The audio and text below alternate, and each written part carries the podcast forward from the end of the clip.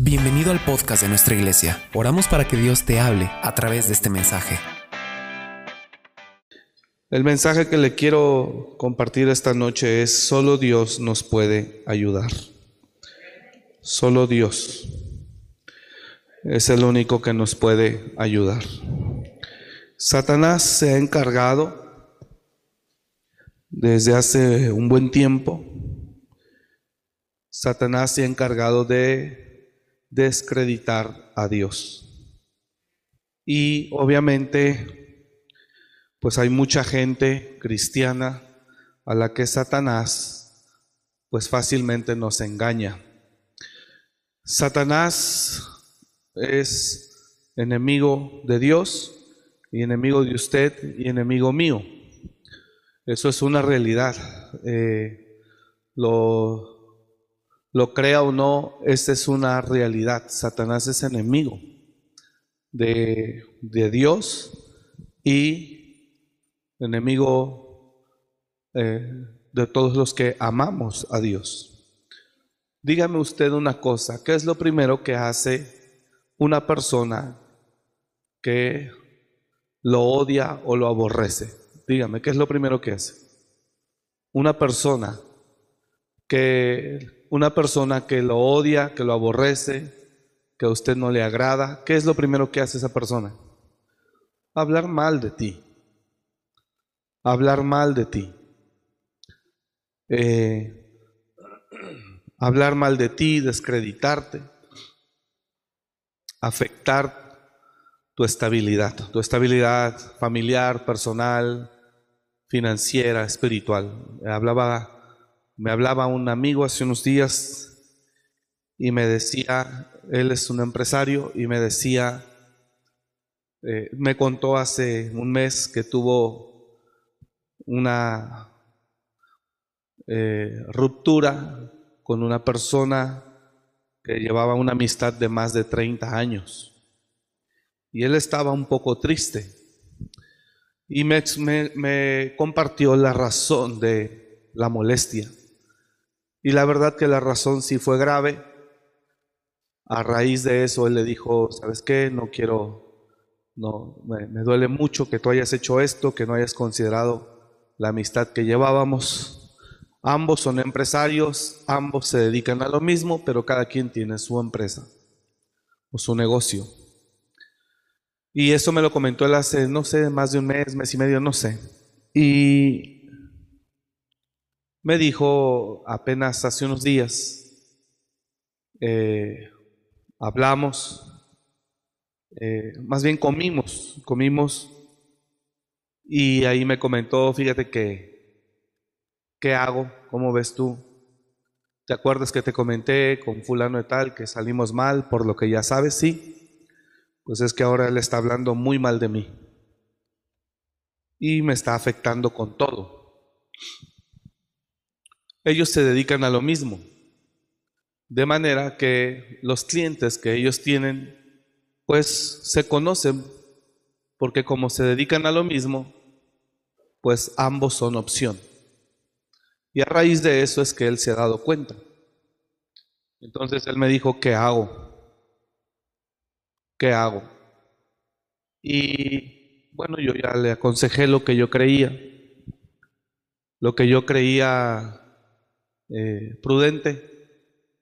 Pero eso es lo que experimentamos cuando con una persona tú sales eh, mal. Se convierte en tu enemigo, desafortunadamente. Y lo más seguro es que empiecen a hablar de ti. De la misma manera, Satanás es enemigo de Dios. Y Satanás, uno de sus ministerios es engañar a la gente eh, y descreditar o desacreditar a Dios. Entonces, nosotros que servimos a Dios, le decimos a la gente, no se desanime, no se desespere, manténgase fiel, confíe, Dios es fiel, bla, bla, bla.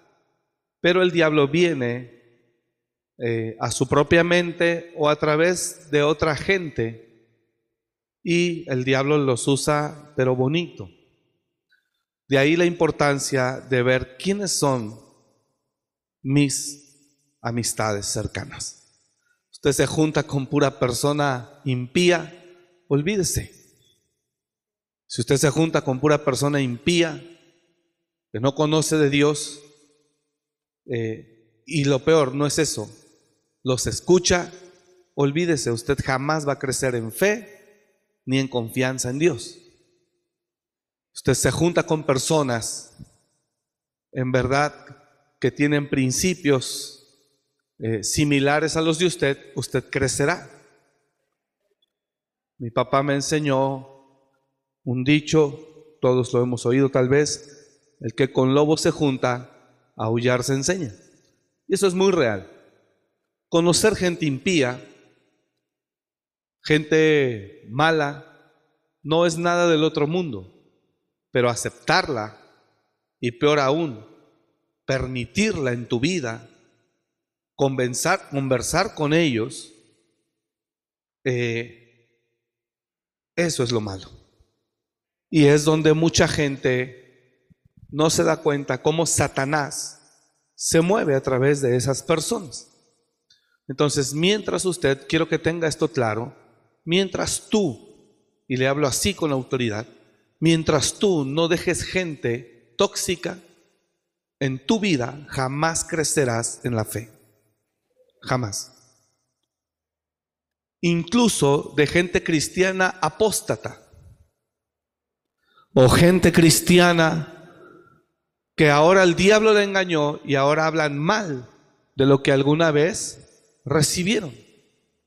Mientras usted siga teniendo relación con esas personas apóstatas de la fe, usted seguirá viviendo envenenado todo el tiempo, en contra de Dios, en contra de su obra, en contra de su iglesia y en contra de los que tratamos de servir a Dios. Esa es la verdad. Y mientras usted no entienda esa parte, y según a veces nos hacemos los muy inteligentes, no, hombre, sí dice, pero yo no hago caso. No, hombre, sí dice, pero no, hombre, a mí no me afecta. Ay, hermano, le puedo contar así con las manos y muchas manos toda esa gente envenenada que el diablo arrastró a través de apóstatas o de impíos.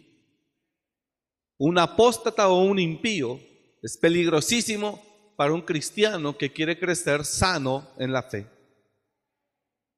¿Sí está acá? ¿Sí vino con ganas de recibir o no? Bueno, pues póngase las pilas. Un apóstata, un apóstata o un impío son la principal arma de Satanás para destruir cristianos, así como lo oye. Un apóstata o un impío son no no la segunda ni la tercera, la principal la principal arma de Satanás contra los cristianos. Felicito a esos que anotan. Porque esa palabra es poderosa. Un apóstata o un impío son la principal arma que Satanás utiliza para destruir cristianos, hacerlos negar la fe, desanimarlos, apartarlos, hacer que cierren su corazón, lo que prediqué el domingo. Hacer que cierren su corazón. Y que esa persona que estaba confiando y esperando y creyendo en el Señor, no lo haga más. Y le puedo decir personas que me dijeron a mí, no hombre, no pasa nada. Sí, sí dice pastor, pero no hombre, no se apure, yo no le hago caso. No están aquí. No están aquí.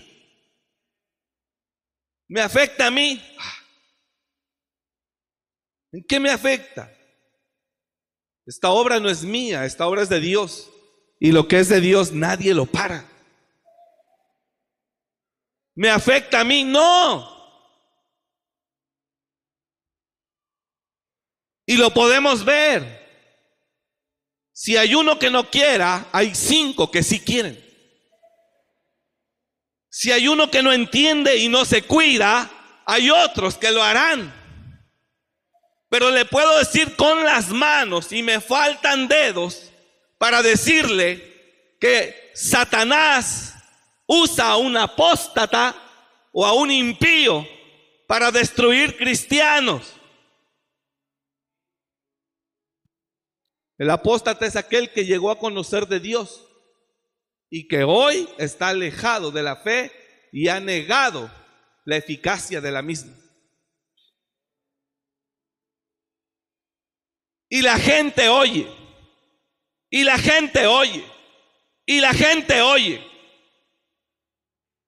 Y yo sé que vivimos en un mundo donde convivimos con personas no todas cristianas. Pero Dios le dijo a Jeremías que ellos se conviertan a ti, no tú a ellos. Usted tiene que ser fuerte y firme en sus convicciones. Si no tiene firme sus convicciones, no se pare en medio de un círculo impío o lleno de impiedad.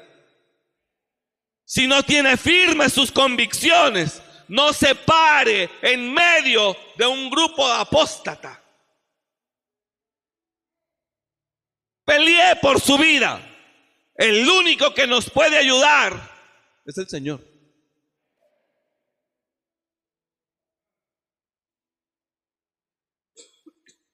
¿Está acá? Mire, ahora que estábamos construyendo acá atrás hace un par de meses, un grupo de hermanos de aquí estaban trabajando la parte de la pintura, pero yo le encargué a una, a una persona de que contratara el proveedor que iba a pegar la cerámica, el piso. Y resulta que era una persona que estuvo aquí con nosotros hace años, se fue y ahora el Señor ya es judío mesiánico. Y yo dije, Padre mío, de albañil a judío mesiánico, suelta la palabra. Hace su Shabbat y la cuchara acá atrás. Que yo sé que no tiene nada que ver el oficio, ¿verdad?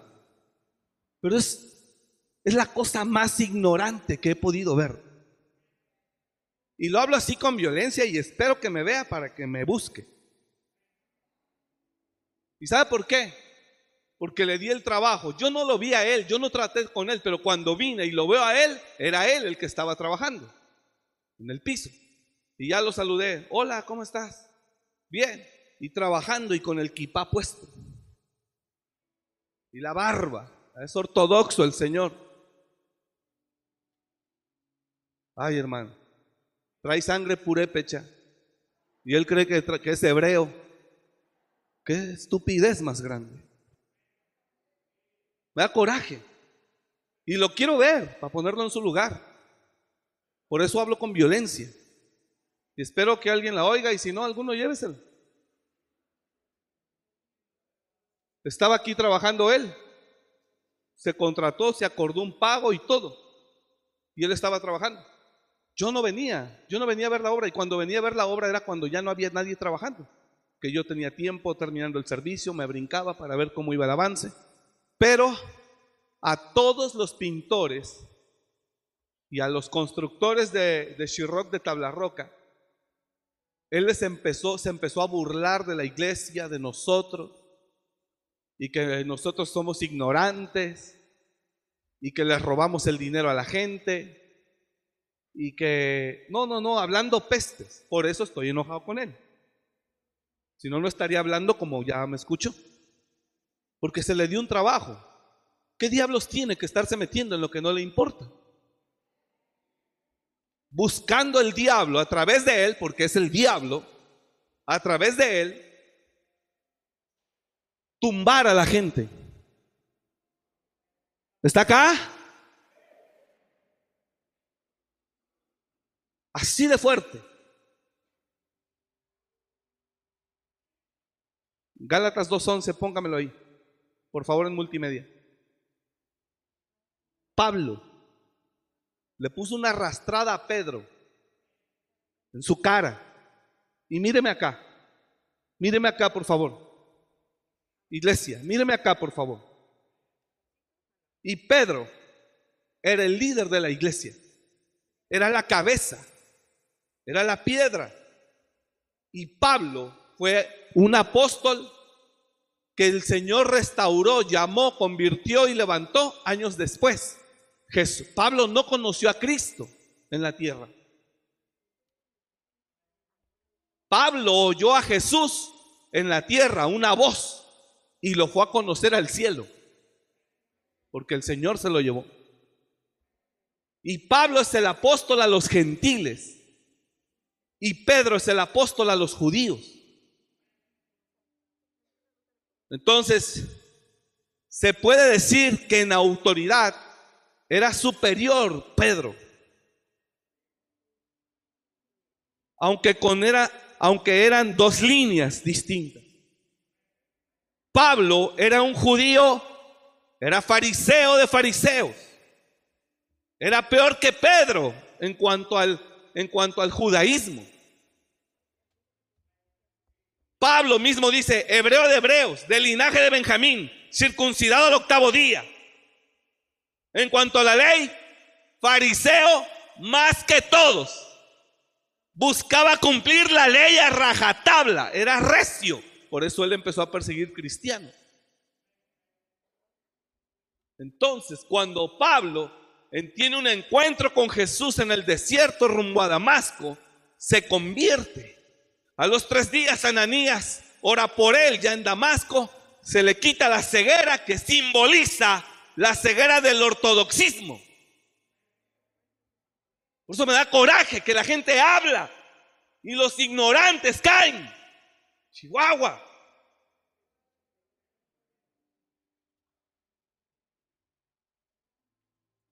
Hablamos porque tenemos, ay, está fuerte, mejor no se lo digo.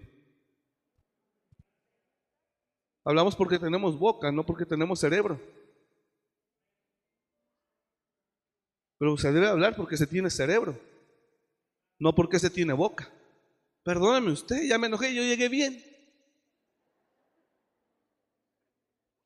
Entonces, ¿tú crees que a mí, cuando yo le digo, ¿y qué estás haciendo con él? A gente que trabaja conmigo y bien cerca, ¿y qué estás haciendo con ahí? Porque sabes también, si me molesta, quieres perderte tú, lárgate y piérdete. Pero no quiero que le estés dando santo y seña de todo lo que hacemos aquí. Porque haz de cuenta que eres un enemigo en casa. Quieres conocer todo lo que se hace aquí, quieres saber todo lo que se hace aquí, quieres saber hasta qué como, qué no como, para después ir a pitar allá y fortalecer al enemigo. No conozco a nadie que salga bien librado después de estar mucho tiempo conviviendo en medio de impíos o de apóstatas. No lo conozco.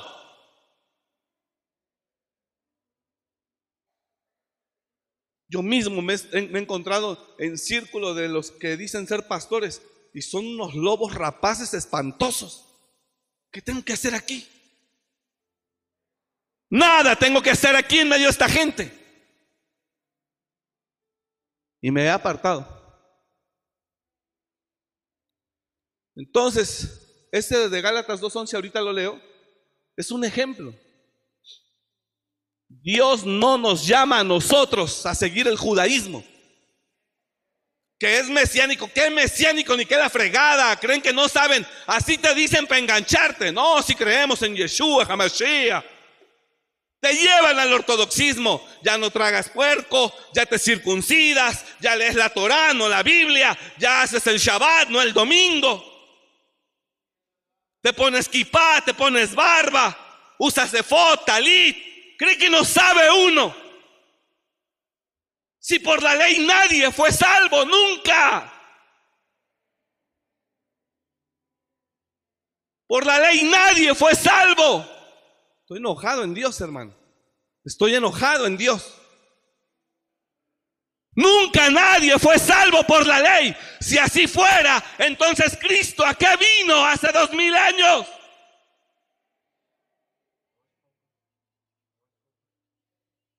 Si por la ley se pudiera ser salvo. Entonces, ¿a qué diablos el Padre mandó a su Hijo Jesús?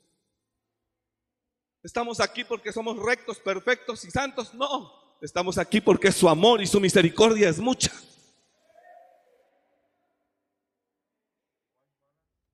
Ni yo merezco estar aquí de pie predicando, ni usted y yo merecemos ser bendecidos por Él.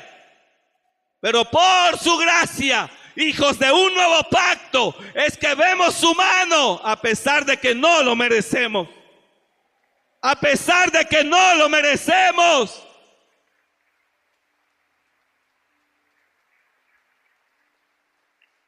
Esto está muy bueno. ¿Sabes qué dijo Pablo? Oh Gálatas tontos, insensatos. ¿Quién nos fascinó? Ya nos vamos a quedar aquí, ya el Señor se quedó aquí. ¿Quién nos fascinó para no obedecer a la verdad? Mientras Pablo se fue, llegaron los ortodoxos y les, no, se tienen que circuncidar. No, no es el domingo, es el sábado. El Señor dijo el sábado, lo tienes que guardar. Señores, el calendario que rige a los judíos es otro. Es un calendario hebreo, bajo otras condiciones. 24 quincenas. Inicia diferente al calendario romano, que es el que nos gobierna.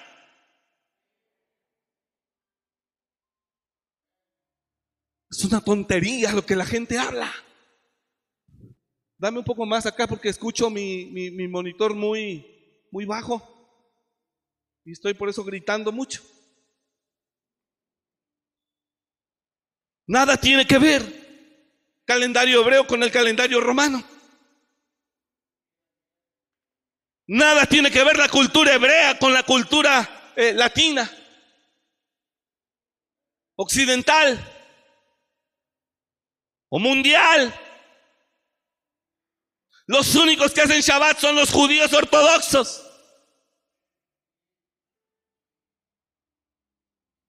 ¿Qué es una orden? Que sí le guardemos un día al Señor, eso sí. Y está tan metido en nuestra cultura que usted trabaja un día hasta, hasta trabaja todos los días y le dan un día de descanso entre semana por la necesidad de la empresa. Pero le dan el día. Pero no le dan el sábado, le dan miércoles, martes, jueves, viernes, lunes o domingo. ¿Cuál es el día en el que los seres humanos en México, hablamos de México, Norteamérica, en todos lados, cuál es el día que tenemos libre para familia, para Dios, para estar juntos, para estar en casa, para descansar? ¿Cuál es? El domingo.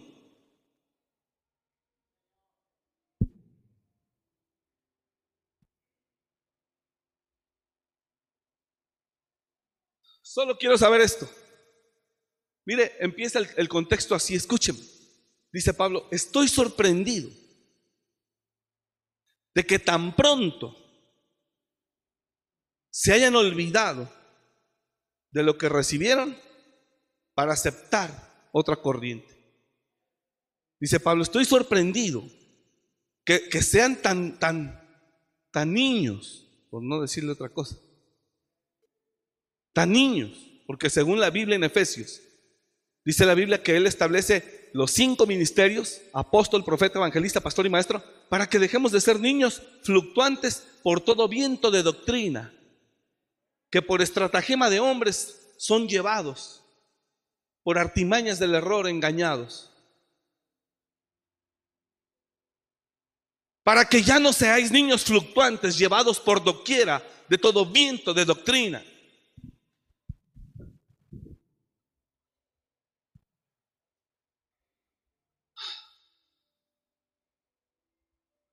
Porque hombres con astucia emplean las artimañas del error. Por eso buscamos que la gente de la iglesia crezca. Hermano, esto no es un tiempo así, pero no, pues vengo a dormirme bien chido, llego a la iglesia y no, hombre, no, Señor, esto es un tiempo de instrucción, de palabra, de dirección. Que usted crezca. Y yo tampoco vengo a entretener gente ni a caerle bien, vengo a enseñar.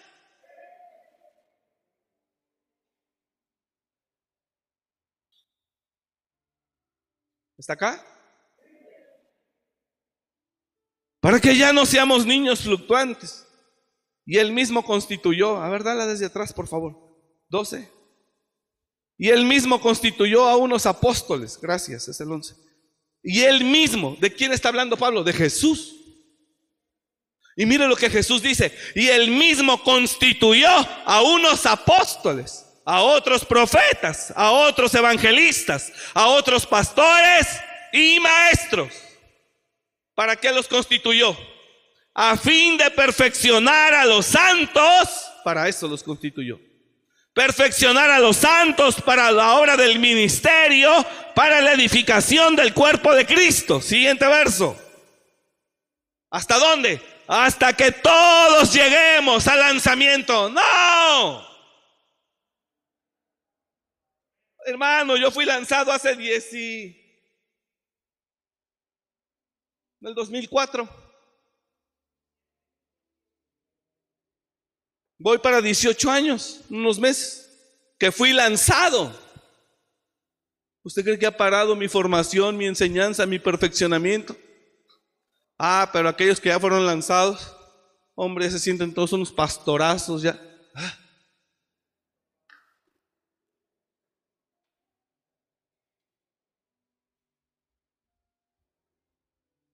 Yo fui lanzado hace casi 18 años.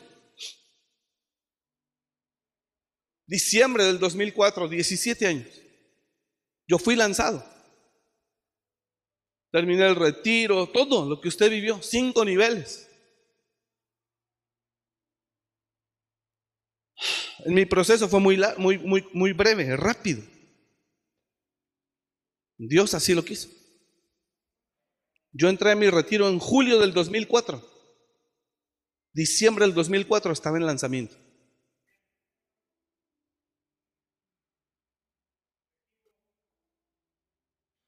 Aquí llevamos cuatro años y medio en el grupo y no nos cae el 20, santo Dios mío. Y los alumnos dicen, es culpa del maestro. ¿Cuántos dicen amén a eso? Así fue Dios. Y, aunque usted no lo crea, tengo mi gafet de mi retiro de transformación. Tengo mis cartas que me hizo mi papá y mi mamá, deseando que yo fuera restaurado porque yo les daba muchos problemas a ellos por las drogas. Tengo mi gafet de mi retiro de conquistadores o matagigantes. Mis certificados. Tengo mis cinco mis cinco tareas, de, las, todas las tareas de mis cinco niveles. Y tengo el certificado de mi lanzamiento, el reconocimiento. Guardado en un cajón de recuerdo. ¿Usted cree que el proceso ahí terminó?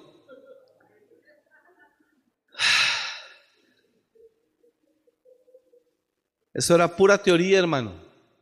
En la práctica está.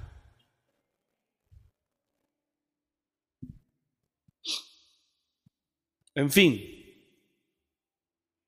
hasta que todos lleguemos, dice ahí, a la unidad de la fe. Fíjate, unidad de la fe. Nunca hemos desmenuzado ese verso.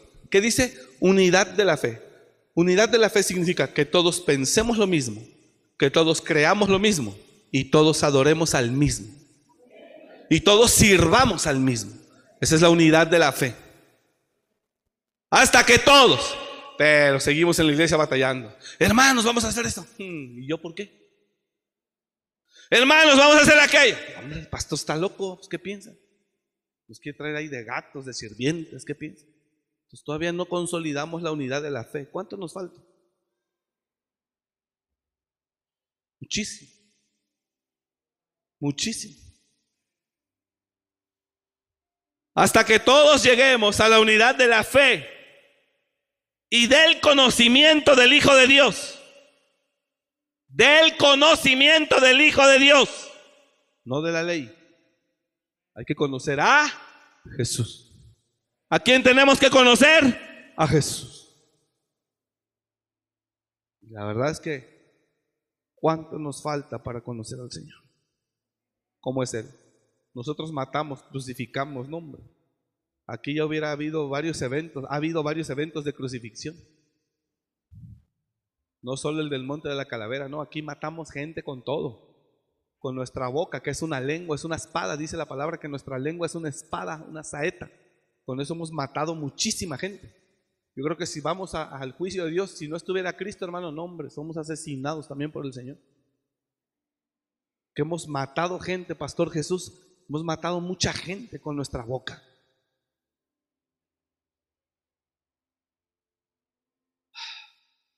Hasta que todos lleguemos a la unidad de la fe y del conocimiento del Hijo de Dios, a un varón perfecto. ¿A dónde? A un varón qué? Perfecto. Imagine esto, qué locura. A la medida, santo Dios mío, Padre, a la medida de la estatura de la plenitud de Cristo. Ahora, ponga atención acá. La medida de la estatura, regrésame el verso, por favor. La medida de la estatura de la plenitud de Cristo.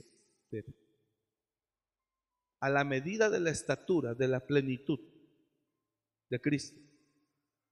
Eso significa hasta llegar a tener una vida plena en Cristo Jesús. Perfección, pero sobre todo tiene que ver plenitud. Una vida de plenitud está, es una vida eficaz, efectiva y con paz y con agradecimiento. ¿Cuál es la vida de plenitud que el Señor quiere que tengamos como la tuvo nuestro Señor Jesús? Mire la vida de Jesús en la tierra. Gozo, paz,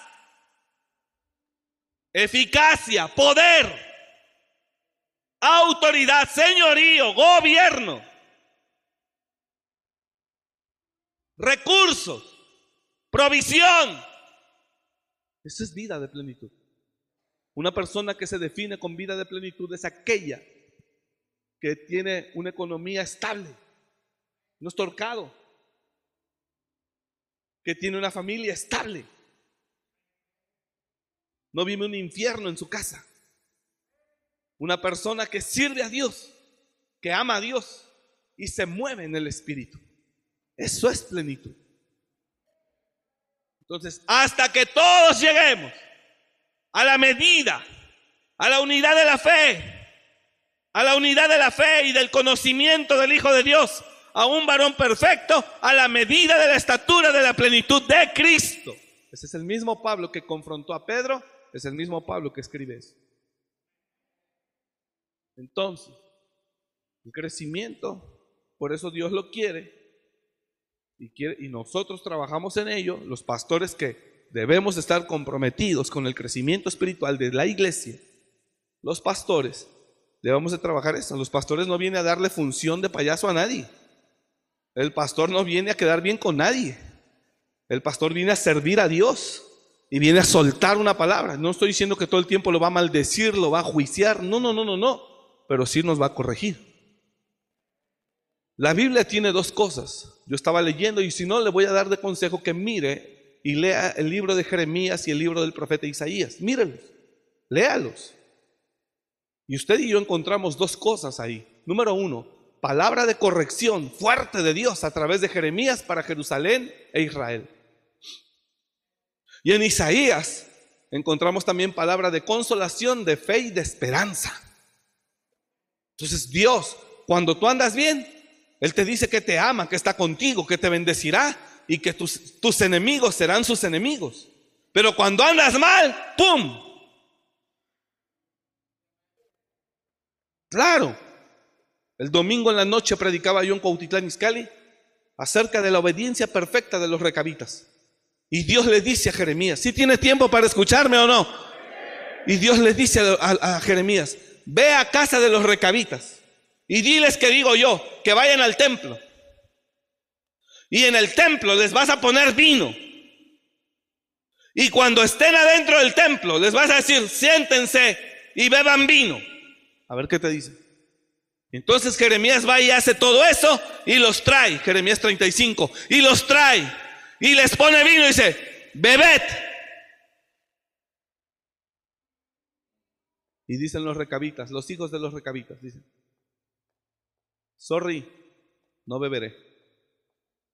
Porque nuestro padre, Jonadab, hijo de Recap, nos ordenó jamás beber vino. Lo siento mucho, pero ni nosotros, ni nuestras hijas, ni nuestras mujeres, ni nadie de nosotros vamos a beber vino, porque esa fue la orden que nuestro padre Jonadab nos dio. Y no solo esa orden, nos dijo, y no quiero que compren tierras, no quiero que compren casas, no quiero que edifiquen nada. Vivirán en tiendas todos los días de su vida, rentando todos los días de su vida en la tierra. Y hasta el día de hoy lo hemos obedecido. Así que, perdónenos, profeta Jeremías, pero no beberemos. Entonces Dios le lleva a Jeremías lo lleva para que mire la obediencia de los recabitas. Y después viene palabra de Dios a Jeremías y dice, así ve y diles ahora a Judá y a Jerusalén. Los recabitas obedecieron a su padre. Si yo soy su padre, ¿por qué no me han obedecido desde que yo les he hablado? ¿Por qué?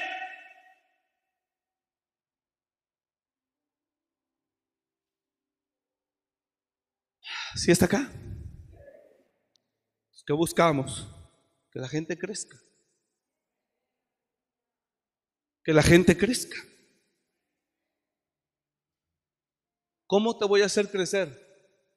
Si cuando sales de aquí, por teléfono con los impíos, a todo lo que da, o por WhatsApp, o por Face, o por Messenger, o por Instagram, ¿cómo? ¿Cómo te hago crecer? ¿Cómo? ¿Cómo lo hago crecer? Si lo que Dios aquí te siembra, tú con el maldito teléfono allá, el diablo te lo roba en caliente, te mete semillas de maldad. ¿Cómo crecerá usted espiritualmente? ¿Cómo? Aquí recibe una palabra que fortalece su fe, que lo alimenta. Que usted sale como un, mire, eso es lo bueno de la palabra recia, que usted sale como un vencedor, como un valiente, dice, amén. Usted se mete.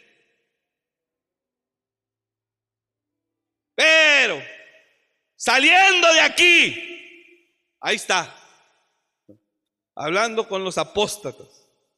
El apóstata es alguien que seguía a Cristo, lo abandonó. Lo abandonó porque el diablo lo engañó, por envidioso, por soberbio, por rebelde, por orgulloso, que no quiso entregar esas áreas. Y ahí está usted oyéndolo, leyéndolo, visitándolo, oh, o recibiéndolo. Y cuando le dices, hermano, ¿y qué está usted haciendo ahí? ¿Qué está usted haciendo ahí? No, pastor, no se preocupe. No pasa nada. No, yo sé, pero no, yo estoy firme. A la vuelta de dos, tres meses, tú notas cuando está aquí en la iglesia con un espíritu diferente. Y nada más te está mirando. Y nomás te está analizando. Y allá el diablo le dijo, mira al pastor. No estoy hablando solo de esta iglesia, estoy hablando en general, señores. Mira, va a ser esto, más esto, más esto y tú ya todo envenenado con la puerta abierta, el diablo te lo va a hacer ver como él te lo dijo. Y es donde la gente habla por lo que no sabe. Pero le dices, deja. No.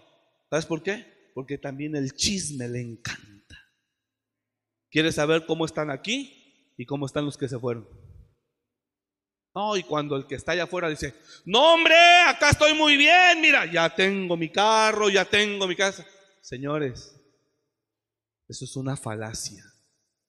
Porque su padre, que ahora es el diablo, los ha enseñado a mentir bonito.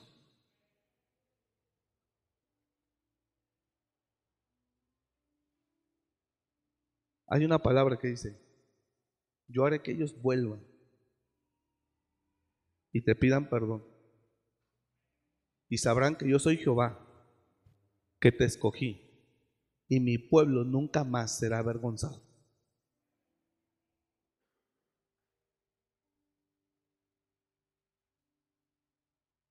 Está acá. Entonces, ¿qué sigue usted oyendo?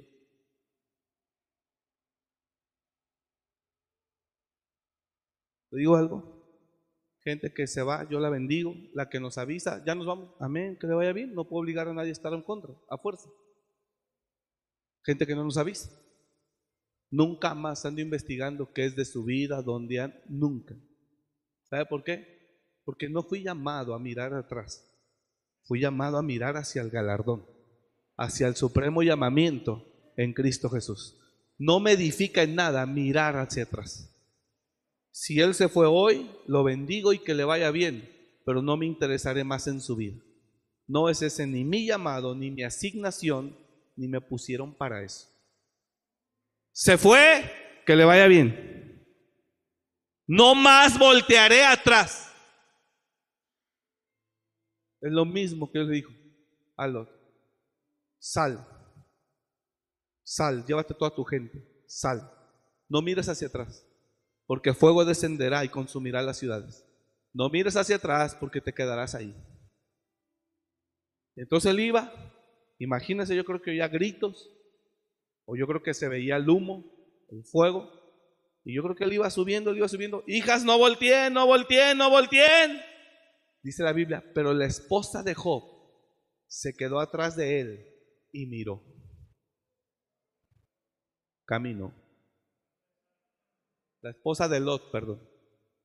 Pero la esposa de Lot volteó atrás. ¿Sí, sí hablé de Lot o no en un principio? Perdóneme.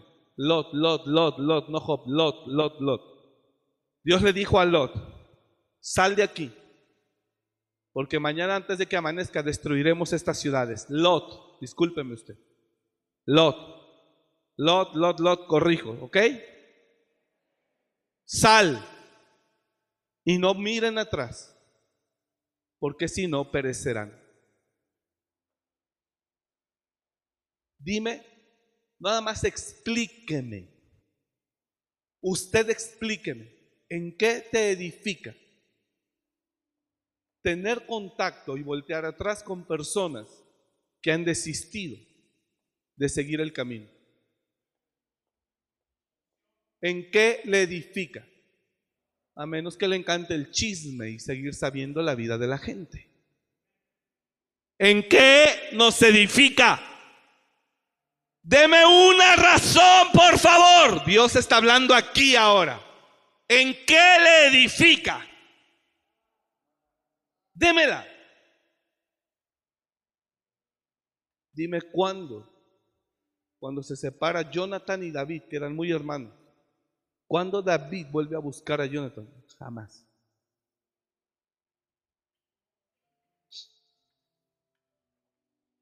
Jamás. Jamás su poder. Cuando Dios desecha a Saúl, Samuel amaba mucho a Saúl. Y en cuanto Dios lo desecha a Saúl, Samuel empieza a llorar esa noche. Ponga atención. Dios no toleró. Dios no toleró. Ver a Saúl, a Samuel llorando a Saúl. No lo toleró. Llevaba unas horas. Y Dios le dice, ¿por qué sigue viendo al pasado, Señor? ¿Por qué sigue clavado en el pasado? O sea, la gente está hundida en mediocridad, mucha gente. Porque el chisme, ese sabor que le encanta, le, le cuesta más de lo que se imagina. No puede ir hacia adelante, hacia lo nuevo de Dios. Hasta está bueno, esta palabra está buena, gracias Padre. No puede ir hacia adelante. El chisme le sale más caro de lo que se imagina.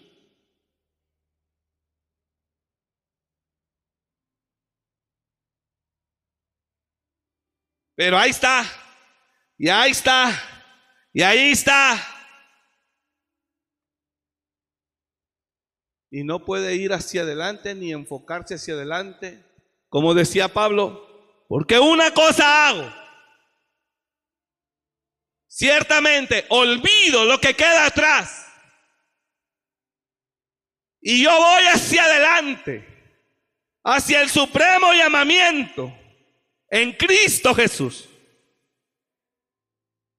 Una cosa hago, olvido lo que queda atrás y voy hacia adelante.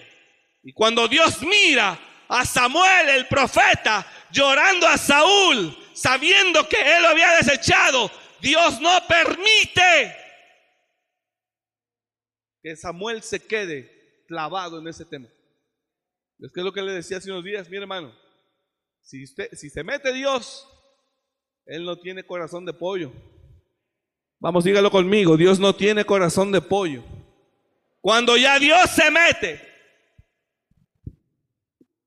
Hoy le dije a una persona por teléfono, le dije, hermana, porque hace unos días hablé con ella, hablamos, ella me habló, me comentó una situación y le dije, vamos a orar, no sé qué hacer, porque me decía, ¿qué vamos a hacer, pastor? Dije, vamos a orar, déjeme ver, déjeme ver, porque no sé qué hacer ahora. Y estuve orando estos días siguientes. Estuve orando, estuve orando estos días siguientes. Y oré a Dios, dije, ¿qué hago? Porque ya se habló con Él con ellos, ya se habló, no entienden. ¿Qué hago? ¿Y sabe qué me dijo el Señor? No les digas nada. Voy a entrar yo. Dijo, ya no. Ya no les digas nada, déjamelo a mí. Entonces le contesto a la hermana. Dije, hija, ya tengo respuesta. Sí, pastor, dígame. No les vamos a decir nada. Solamente vamos a estar orando y deje que papá Dios se encargue. Ayer les conté una historia poderosa apenas que pasó a todos los servidores, que hoy ya no quisieron venir la mayoría. Hermano, yo ayer venía mal físicamente, mal. Tenía ganas de quedarme acostado. Pero dije, Señor, dame fuerza. No me hago el valiente ni nada, pero dije, dame fuerza y me fortaleció para venir. Ayer y venimos. Y ahorita, hermano, no traigo nada. No, si le vengo bien enchilado. No traigo nada. Porque amamos su obra. No, yo no voy. Ay, papá, tú no sabes que ese día que no quisiste venir, algo pudo ocurrir. Algo pudo ocurrir. Pero hay gente con todo respeto, hermanos, no somos insensibles, pero hay gente que pretexto quiere para justificarse. No somos insensibles y entendemos perfectamente. Hay gente que nos ha hablado, está enferma, lo entendemos, los bendecimos y oramos por su sanidad. Los bendecimos. Y no, no quiero que me escuche como insensible. No, no, no, no, no. Pero yo no me voy a dejar vencer a la primera. Y mañana temprano salimos a Tamaulipas a Ciudad de México y de ahí agarramos el avión a, Tampico, Tamaulipas y llego a predicar jueves, viernes y sábado. Y el sábado terminando, pum, otra vez el avión a Ciudad de México, agarramos el carro y pum, a Morelia, para estar aquí el domingo si Dios quiere. Hay gente que con nada se entrega, se rinde. Y no, no es COVID lo que traemos. No es COVID. Salimos de Ciudad de México a la una de la mañana. Se descompuso un auto, una hora y media más. Llegamos acá a las cinco de la mañana el domingo. Y otros llegaron a las siete de la mañana. Bueno, el pastor que se quedó al final, el pastor local. Los primeros cuatro vehículos, mucha gente fue. A las cinco de la mañana regresamos. Tronadísimo pero no sabe qué bendición tan grande hubo allá. Entonces, no. Perdóneme, o sea, entiendo. Gente indispuesta, los bendecimos, estamos con ustedes. Es más, a muchos les hemos dicho, no, quédese. Hay gente que nos ha dicho, pastor, voy. No, quédese, tranquilo. Alguien me dijo, pastor, está saliendo positiva. Eh, mi esposa hoy me dijo. Entonces nos queremos quedar en casa. Dice, yo no tengo síntomas ni nada. Ella un poquito, pero yo no me siento mal ni nada, no tengo síntomas. ¿Y entonces a qué se queda usted?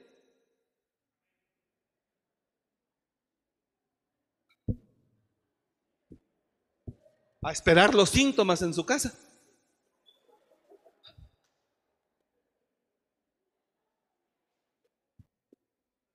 ¿Está entendiendo? No, pues a cuidar. No se va a morir en tres horas que no estés. A menos que la veas muy mal, pues ni en la casa la deberías de tener. Llévala al doctor, al hospital. Y lo entendió bien. Dijo, sí, pastor, ahí estoy. Pero hay gente que le hemos dicho, no se preocupe, hermano, quédese, recupérese, tranquilo. Pero en verdad no puedes o es el pretexto perfecto para no estar, para no ir, para no hacer. incapacidades directas por síntomas de COVID. Todo el mundo no se presentó a trabajar. Y una persona también que trabaja con, este, perdón hermano, no voy a llegar a trabajar, este, me siento mal, fui al médico, este, y me dijo que tengo que estar 14 días aislada. ¡Pum! Y ahí botó el trabajo. Y le contesta a su jefe inmediato, eh, sí está bien hermano, pero ya se hizo la prueba, ya todo. No, pero el médico que aún así me dijo que me quede 14 días aislada. Y me dan a mí el reporte y le dije, está bien, déjalo. No pasa nada, déjalo. Y la semana pasada obviamente faltó esos días. ¿Les desconté en su sueldo? No, ahí está. Y jamás lo hacemos. Pero ¿hasta dónde es real? ¿Hasta dónde es pretexto y hasta dónde, hasta dónde es pretexto tuyo o hasta dónde yo soy insensible?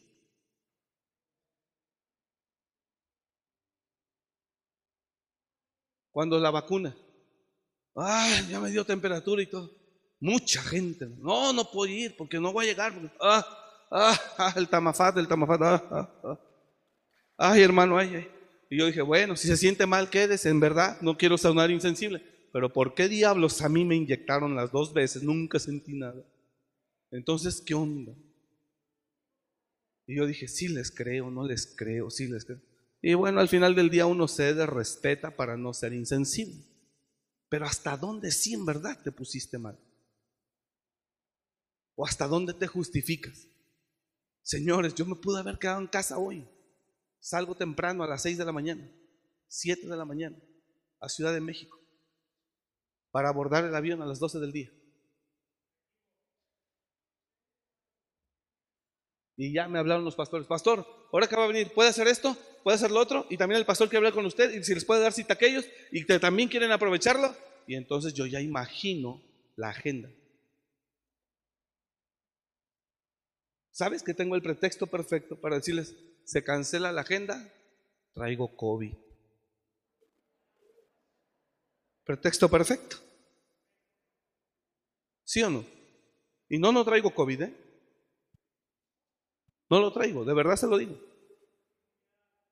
Y estoy seguro. Y estoy seguro. Nos afectó a varios el frío que vivimos en Ciudad de México. Está tremendo en Cuautitlán, hermano. Un frío que dije, ya pónganme a predicar porque aquí está tremendo. Y el pastor Daniel se hacía menso, inmenso. Y, y no me pasaba. Yo ya. Yo sentía los pies.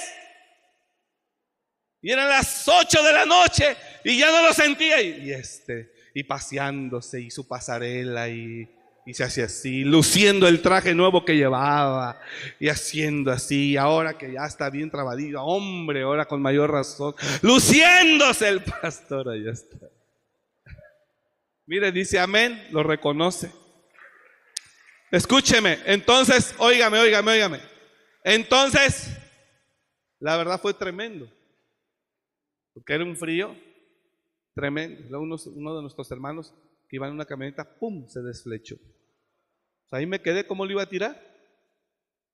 Y sin conocer a ellos. Dije, no, hijo, ¿qué hacemos, pastor? Le dije, ¿y luego? Dice, no, pues ahorita nos vamos a un autobús. Le dije, ¿ahorita qué horas? Es la una de la mañana. Ahorita no hay autobuses hasta las cinco o seis. No, pues aquí nos quedamos. ¿Cómo crees que te vas a quedar aquí en el friazo en la camioneta? Eran cinco así de cerillitos paraditos en la camioneta. Y yo sé que son gente que jala. Dije, no. Y eh, nos apoyamos con el pastor Daniel, un hermano de la iglesia. Los llevamos a un hotel. Y ya cuando se hospedaron, Cuando se hospedaron, ya que estaban ellos, dije, descansados, mañana por favor, Dani, que un hermano de aquí los lleve con un mecánico, los lleven y haga todo. A las 12 del día me habla el hermano, 12 del día, del otro día. Pastor, ya vamos de regreso a Morelia, todo salió bien, gracias a Dios. A las 3 de la tarde ya estaban acá. Pero ahí nos detuvimos. Y hablé de la gente altamente dispuesta y dice Dios, a ver si es cierto, papá.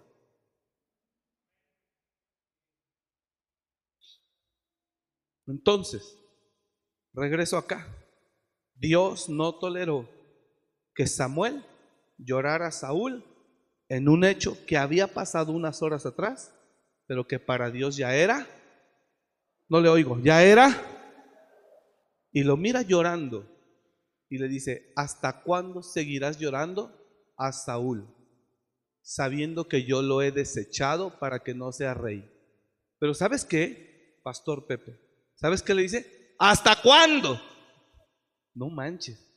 A Dios esas horas que llevaba Saúl llorando, Samuel llorando, ya le parecían muchas.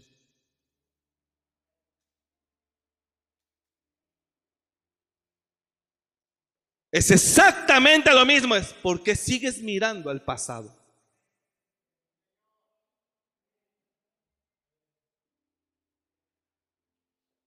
¿Por qué?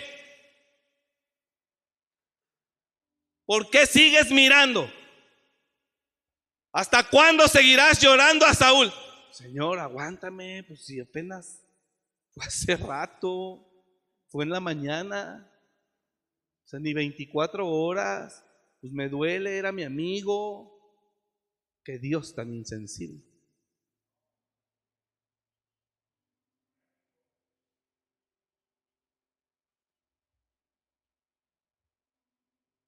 Dijo Jehová Samuel, ¿hasta cuándo llorarás a Saúl habiéndolo yo desechado para que no reine sobre Israel? Y le dice, levántate, llena el cuerno de aceite y ven, te enviaré a Isaí de Belén, porque de sus hijos me he provisto de rey. ¿Sabes qué le hizo a Dios el haber desechado a Saúl? Nada. Le dolió. Lo puso mal. No, lo puso mal ver a Saúl, a Samuel, llorándolo. Le voy a decir cómo estuvo el asunto. Viene Samuel por orden de Jehová a desechar a Saúl un día por la mañana. Ese mismo día en la noche, Samuel está llorando a Saúl lo que acababa de pasar porque se fue tras él, rasgó su vestido y voltea a Samuel con la autoridad y dice, así Jehová ha rasgado hoy tu reino y se lo ha dado un prójimo tuyo mejor que tú, en su cara. Por eso me cae gordo cuando a veces veo ministros que no tienen el carácter para decir las cosas como son. Cuando Dios de eso le sobra. Ah, ah, ah, no, sí, está bien, no, no, sí, bueno. ¿Por qué? ¿Por qué le cuesta tanto trabajo? Los mismos apóstoles. Entonces los vamos a dejar salir de la cárcel. Le dicen a ellos el Sanedrín, el Sanedrín y las autoridades romanas, los vamos a dejar salir de la cárcel, pero con la condición de que dejen de estar hablando sus doctrinas que de Jesús y que no sé qué. ¿Qué le dicen? Sí, gracias. No, Señor, no lo haremos, seguiremos predicando, porque es necesario obedecer más a Dios que a los hombres. En su jeta y todavía en la, en la cárcel casi. Mira el carácter. Sadrach, Mesach y Abednego, el rey Nabucodonosor. Los voy a, los voy a, los, les voy a dar otra oportunidad. ¿Eh, Sadrach, Mesach y Abednego? Pero si, si sigo oyendo que ustedes al son de la bocina, tamboril, flauta, bla, bla, bla, ustedes no se inclinan ante la estatua que yo he levantado, los voy a echar en un horno de fuego y lo calentaré siete veces. Y vamos a ver qué Dios es aquel que los puede librar de mis manos. Y ellos, con la soga en el cuello, sí, sí está bien, rey, sí, sí, sí, sí lo vamos a hacer. No, hombre, hermano, le contestan rápido y dicen, eh, gracias, rey, pero mira, te vamos a evitar la segunda oportunidad que nos estás dando. aquí te digo en tu cara, no obedeceremos. Padre Gracias por esa segunda oportunidad generosa que nos das, pero no obedeceremos. Desafiaron el poder, el orgullo, la soberbia de ese hombre. Dice, y quiero decirte, oh rey, mi Dios, en quien confiamos, de tu mano me puede librar. Y si no me libra, tranquilo, no nos inclinaremos. No, hombre, hermano, le pararon los pelos al rey. Ah, no, pero era calvo. Se le bajaron. Y los tomó y los metió en un horno de fuego. Por eso cuando tú me sales con cosas que yo siento, que yo digo, es puro par.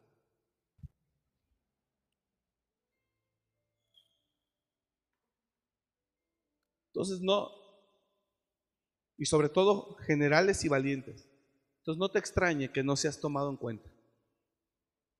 No te extrañe que salgas de la lista de la consideración.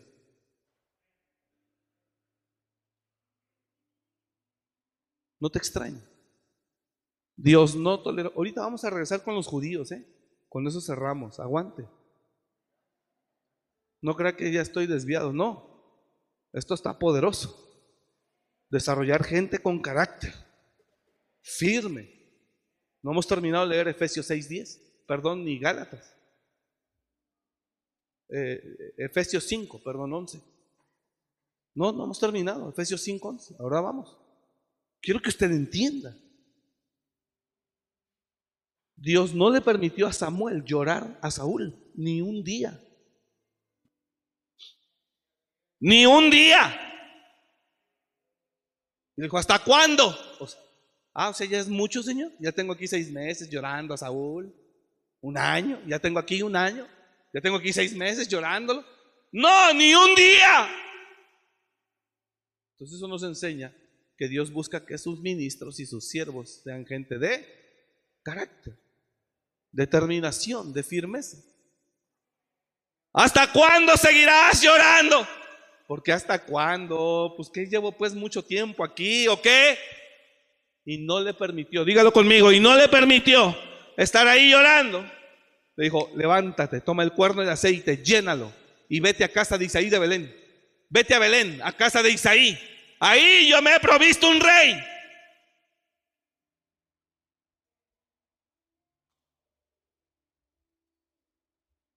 Quiere que Dios lo use. Quiere que Dios lo bendiga. Los ministros y los que servimos a Dios queremos que Dios nos use.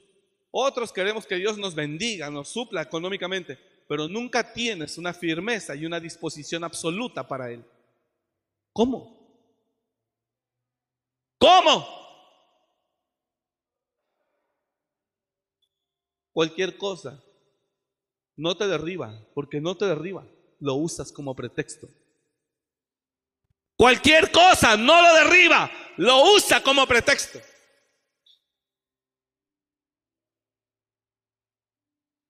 Pero si le preguntas al que le sirve a Dios, ¿qué es lo que más anhelas?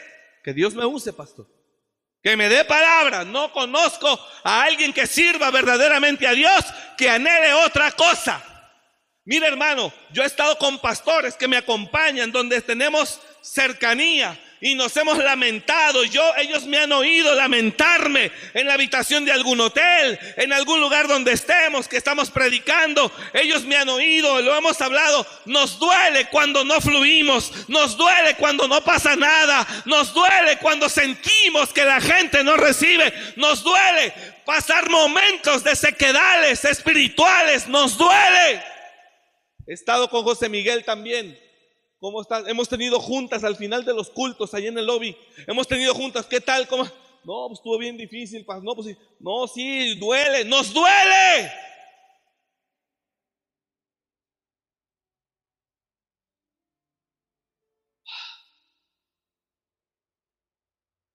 Y cuando fluye, nos pone contentos. Yo ya pasé eso de que cuando fluye te infla. No, hermano. Eso ya no. Gracias a Dios, eso no.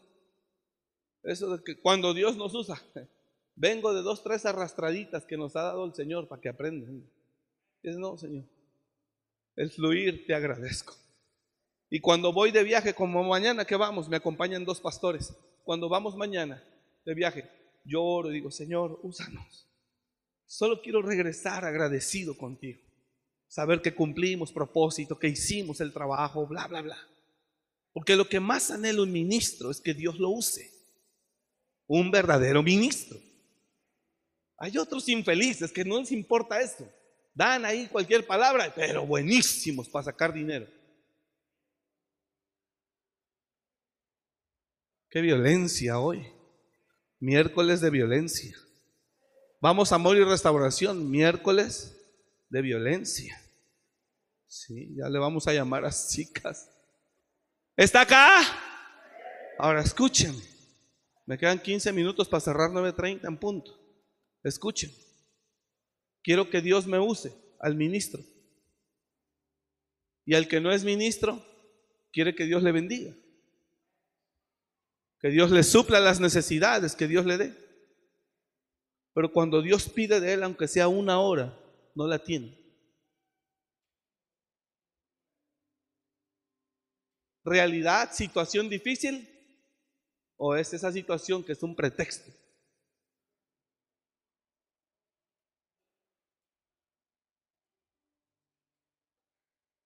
Dios le habló un día a un profeta, le dijo, ¿por qué paras? ¿Por qué paras? Dios le habló a una viuda que le dijo, Señor, eh, mi esposo era eh, ayudante del profeta y murió. Pero le aventó eso, murió. Pero él servía en la iglesia y murió. Y me dejó deudas. Y ahora los acreedores vienen y se quieren llevar a mis dos hijos como esclavos en pago de esas deudas. Ayúdame, mi esposo andaba contigo, le dice al profeta. Y ella le, él le dice, ¿qué tienes en casa? No tengo nada. Un poco de aceite. Ok, vete a todas las calles y colonias y casas y diles que te presten vasijas de aceite. Todas las que puedas, todas las que puedas. Después métete en tu casa, enciérrate, deja el chisme por un lado. Cuídate de los apóstatas. Eso no va a pasar, es una loca.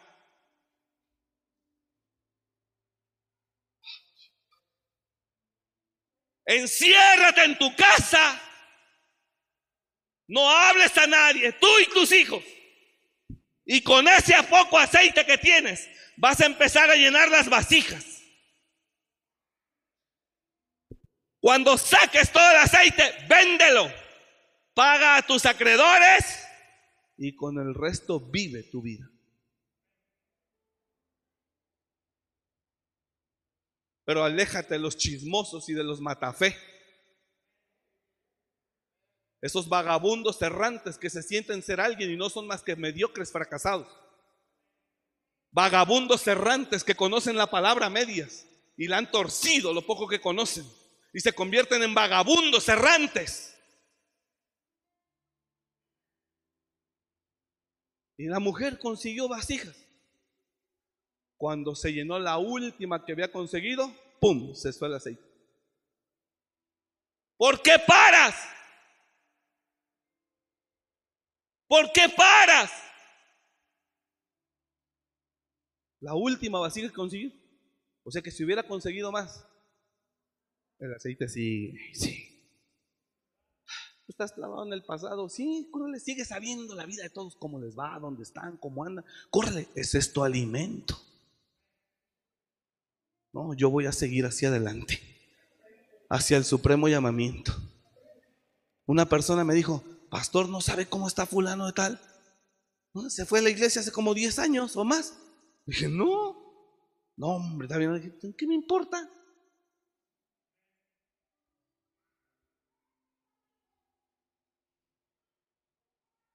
Nunca maldigo al que se va.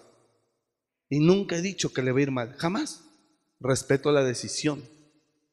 Y si la persona se quiere que se vaya, que le vaya bien. Pero nunca de ahí investigo dónde anda, cómo anda. Qué. ¿Sabes por qué? Porque si yo investigo, el diablo me la puede vender. Porque el diablo en un principio le puede bendecir. Y si yo investigo cómo está, al rato yo voy a decir, sí, cierto, yo también aquí estoy de idiota, yo también aquí estoy de tonto, yo también aguardando aquí, yo aquí, mejor me voy a alargar. ¿Para qué? Dime qué edificante tiene mirar la vida de alguien que ya no está. Entonces, ¿por qué sigue? El apóstata y el impío es un instrumento, es el instrumento personal de Satanás para matar cristianos. Yo espero que ya por Dios con esta lo comprenda. No sé por qué Dios está hablando esto, pero es por alguien.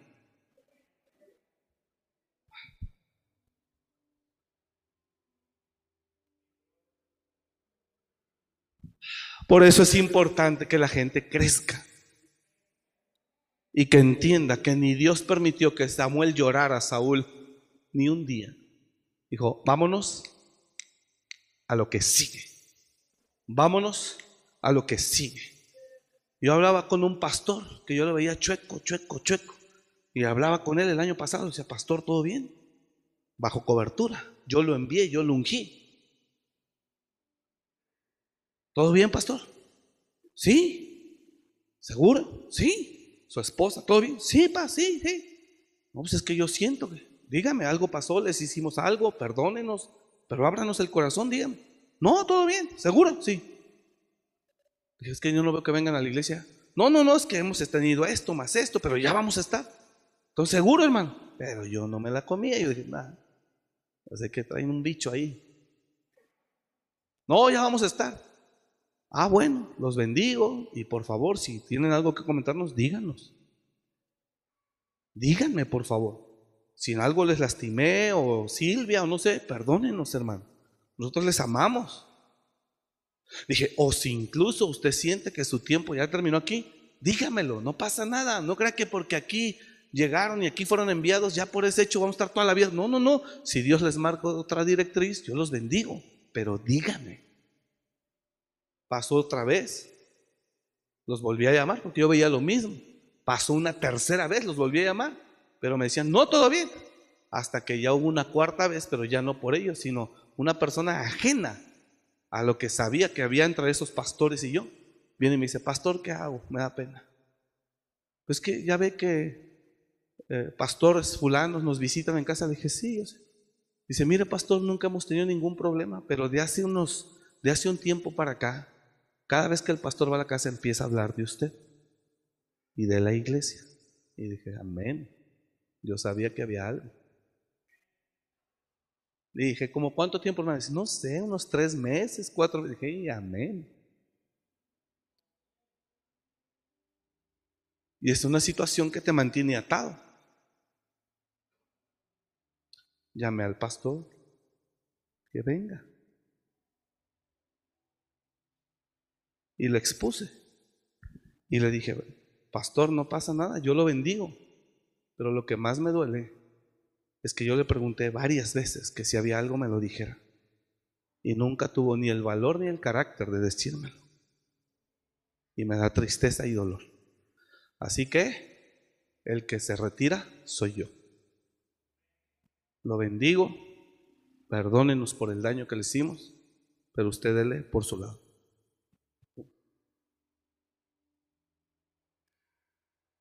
Y se quedó así. Y así. Lo bendigo de verdad y lo abracé. Ah, está bien, pastor. Amén, que le vaya bien. Y el apoyo que le estábamos ministrando de alguna manera, pues por supuesto también tiene que cambiar. De él y usted con todo. Lo bendigo. Pero me duele y no se vale. Y no voy a estar atado a una situación ahí. Él quiere pasar cinco años así. No, yo no. Él quiere, si es lo que me estoy explicando o no.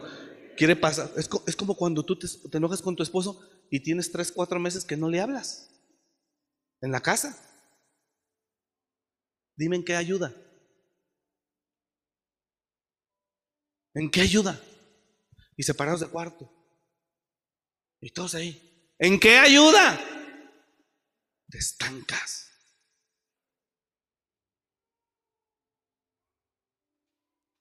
O se reconcilien, o ya sepárese, haga lo que tengan que hacer. Y Dios juzgará la situación y le va a dar la arrastradita a quien la tenga que llevar. Pero que avancemos en el tiempo. Y que después de esa arrastradita, que después de esa arrastradita, entonces ya usted entiende, diga, no, no, sabes que sí, perdóname, me reconcilio contigo, te amo, bla, bla, bla. Por eso Jesús, ¿sí está acá? ¿Sí le interesa esto o no? Escuche, por eso Jesús le dijo, le dijo cuando estaban cenando ahí con Judas y, los demás, y, ay, qué bonita cena, y qué, oh Señor, qué platillo más espléndido. Mira, amigo, lo que vas a hacer, hazlo pronto. Órale. Que me detiene. Ya quiero ir a la cruz. Ya quiero que me den mis fregadazos para ir a la cruz. Así que lo que va a hacer, hágalo pronto. No me ve así. Se me queda viendo así. Lo que va a hacer, hágalo pronto, le dijo. Lo que vayas a hacer, hazlo pronto. Y cuando ya viene con toda la banda de romanos y sacerdotes, Jesús no cree que lo recibió. Desgraciado perro, si sabía que me iba. No. Jesús le dijo, amigo, ¿a qué vienes? Jesús ya es el que no sabe. Y lo besa. Judas, con un beso entregas al Hijo del Hombre. Él sabía. Pero le dijo, hermano Gustavo, lo que vaya a hacer, hágalo pronto. Yo le preguntaba al pastor, ¿todo bien? ¿Seguro? Dígame, ábrame su corazón, aquí, aquí a solas, ábrame, dígame. Porque es muy probable que los haya lastimado, herido, bla, bla, bla, bla. Le di opciones. Tal vez lo venimos con esto, lo no, pastor, todo bien, lo venimos con aquellos, no, pastor, eh, apoyándole con este ministerio. No, pastor, todo bien, de verdad, al contrario, gracias.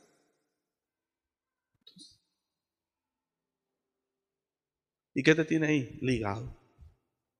No, así. Me dolió en mi corazón. En una relación de 12 años. Me dolió. La noche fue un miércoles. El jueves anduve mal. El jueves, ¿o no? El viernes, en la oficina, en el baño de la oficina, orando. Me tengo que meter al baño ahora para estar solo. Y el baño, en el baño el viernes, dos días después, oré a Dios y dije, yo no puedo salir con este dolor. Ayúdame. Ayúdame, Padre. Y le digo algo, hermano. Ahí el Señor me ministró. ¡Pum! Santo remedio. ¿Y sabe qué sigue? ¿Sabe qué sigue? Pues lo que sigue hacia adelante. Dije hacia adelante. Usted tiene que ir hacia adelante. Dios merece un aplauso fuerte. Déselo a Él. Hacia adelante. Usted tiene que ir hacia adelante.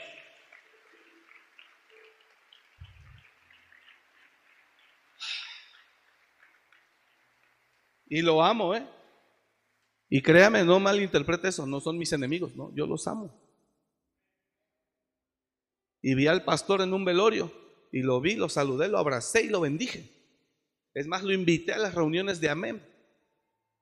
Lo invité. Contra él no tengo nada, pero no voy a estar estancado como él. Porque él le pregunté y no quiso decir, y no quiso decir, ah, a él le encanta estar estancado, yo no. Porque esto te, te hace indispuesto para seguir avanzando. No tengo nada contra él, yo lo amo. Y a su familia también, los quiero mucho. Pero yo no puedo estar ligado a esta situación. Usted está entendiendo. Ir hacia adelante. Hay que ir hacia adelante en el nombre de Jesús. Se fue Jonathan, mi amigo. Se fue Jonathan, mi amigo. Estoy hablando como si yo fuera David. Porque tengo un amigo en Guatemala que se llama Jonathan, no eres tuyo. Estoy hablando como si fuera David. Se fue Jonathan, mi amigo. Dijo, me tengo que ir con mi padre. Amén, que te vaya bien, hermano. Dale.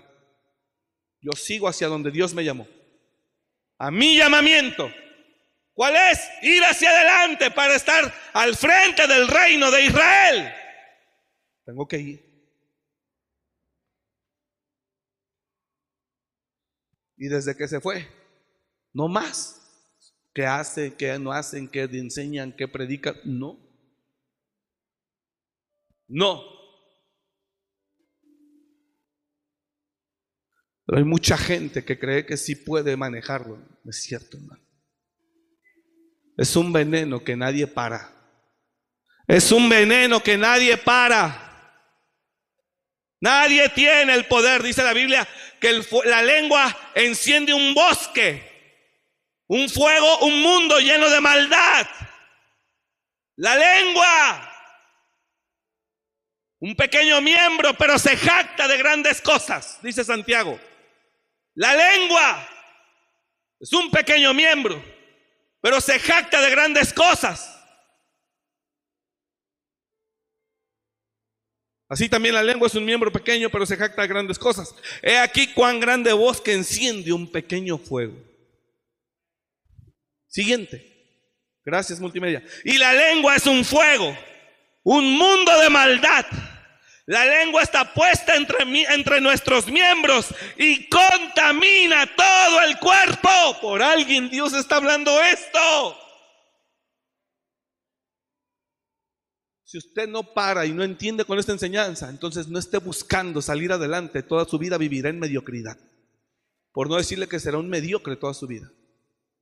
Enterado de la vida de todos, pero un mediocre. No, esto está fuerte aquí. La lengua está puesta en nuestros miembros y contamina todo el cuerpo e inflama la rueda de la creación. Y ella misma es inflamada por el infierno. No manches, hermano, por alguien Dios está hablando esto. Estamos aquí como con la barca hundiéndonos. ¿Y por quién está hablando Dios esto? Por Jonás.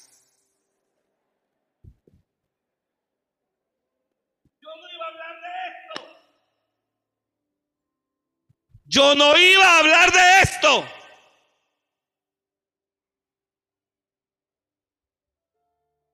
Qué violencia. Sigue. Prepárese para ser un mediocre toda su vida. Para no tener nada. Para ser un chismoso toda su vida. Quédese ahí donde está. Siga. ¿Verdad cómo Dios no puede levantarlo ni hacer nada por usted? Cuando pararon las vasijas, paró la bendición de Dios. Cuando Elías no quiso salir de la cueva, Dios lo desechó y levantó a otro, a Jehú y a Eliseo.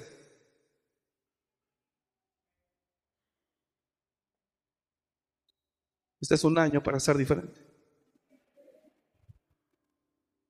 Entienda que le hace más daño de lo que cree. Entiéndalo. Y ahorita conocer de la gente, aquí está. Métase a Facebook, busque fulano de tal, fulano de tal, ahí los haya. Métase.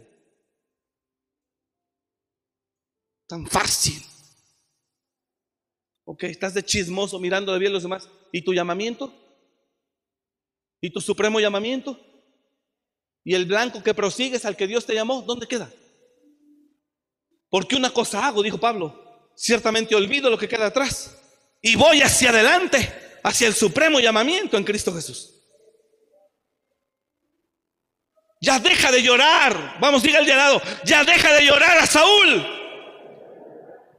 ¿Alguien está entendiendo eso? Siento fuerte de Dios decirle, ya deja de llorar a Saúl.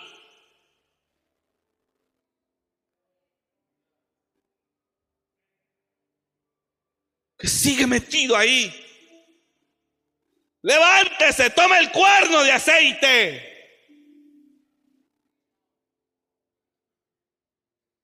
Bendecimos a los que ya están de camino. Amén, que les vaya bien. Qué bueno que estén bien. Nos vamos a seguir en el nombre de Jesús, haciendo proezas, yendo hacia adelante. Y si hay uno que no quiere, habrá otro que sí quiera. Y si hay uno que no quiere, habrá otro que sí quiera. Estoy determinado, fíjese. Estoy determinado en las próximas semanas y meses. De gente muy cercana a mí, que siga dándole, siga dándole, se le va a quitar de ahí. Determinado estoy. Corra, vaya, siga. Allá el Heraldo, la jornada, la voz de Michoacán está buscando gente como usted. Corra. Gracias por estar conectado aquí. Qué bárbaro. Cristianos al día están buscando gente. Cristianos al día en Facebook. Esos que no hacen otra cosa más que espiar pastores, que predican, que predican, infelices, no producen para el reino. Pero ¿cómo lo frenan? Nada más, su ministerio, ¿sabes cuál es? Híjole, esto ya se está calentando gacho aquí. ¿Sabe cuál es su ministerio de esa gente? Espiar pastores.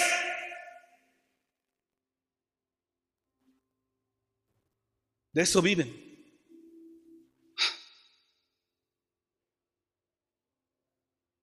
Qué tremendo. Entonces, todo esto que se acaba de hablar, es por eso que queremos que el cristiano crezca, para que deje de ser niño. Y cuando vengan y le enseñen una doctrina que no tiene fundamento, pues se mantenga.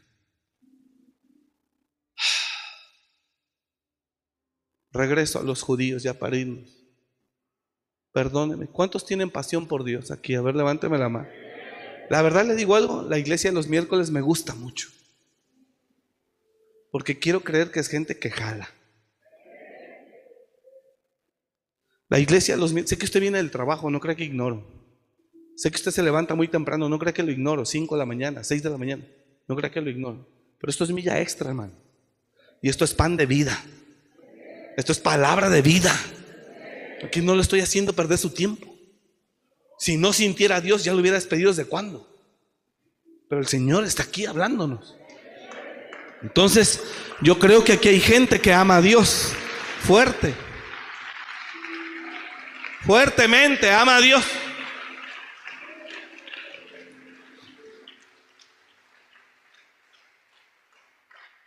Entonces, el Señor quiere que crezca para que usted, regresamos a Efesios, por favor, 5.13, 4.13, perdón, para que ya no seamos niños fluctuantes.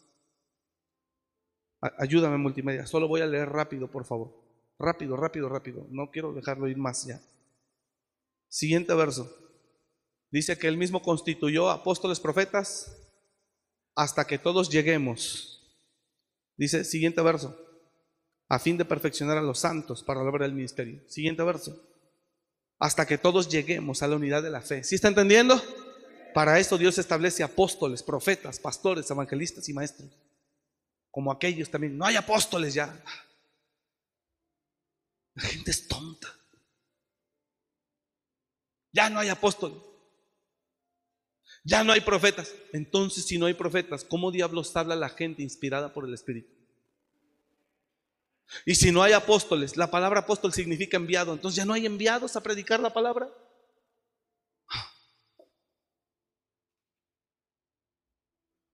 También ese es otro tema. No hay apóstoles. ¿Que hay apóstoles falsos? Sí, también la Biblia lo dice. Obreros de Satanás, dice la palabra. Eso sí es real. La Biblia sí habla de que hay apóstoles y también hay apóstoles de Satanás, dice Apocalipsis. Hasta que todos lleguemos a la unidad de la fe y del conocimiento del Hijo de Dios, a un varón perfecto, a la medida de la estatura de la plenitud de Cristo. Siguiente verso. Para que ya no seamos, ¿qué? Niños fluctuantes, llevados por doquiera de todo viento de doctrina. Oiga, llevados por doquiera de todo viento de doctrina, por estratagema de hombres que para engañar emplean con astucia las artimañas del error.